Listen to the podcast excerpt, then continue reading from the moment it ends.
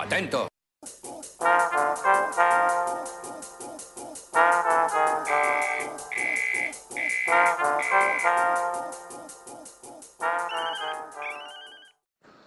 PEC, Permiso Especial de Permanencia, es una medida de facilitación migratoria que fue creada por el Gobierno Nacional en donde se pretende implementar un nuevo término para acceder al de Permiso Especial de Permanencia, PEP.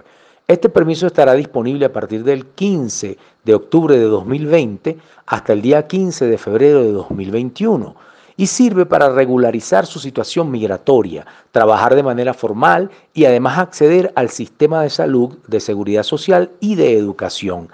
Este permiso no reemplaza al pasaporte y va dirigido a ciudadanos venezolanos que hayan ingresado legalmente al país por uno de los puntos de control migratorio y que tengan sellado su pasaporte antes del 31 de agosto de 2020.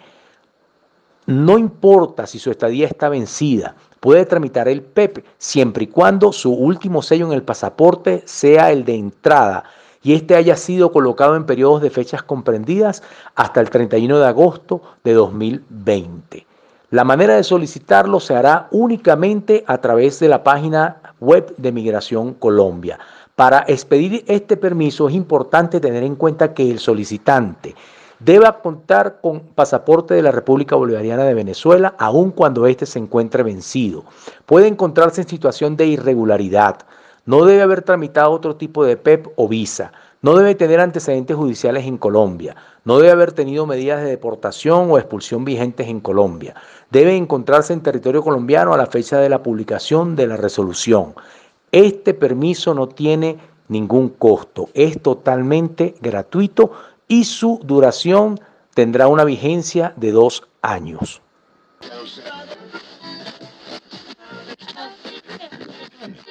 Este podcast está desarrollado por la Fundación de Atención al Migrante FAMIC y el Semillero de Migraciones y Fronteras de la Universidad del Rosario.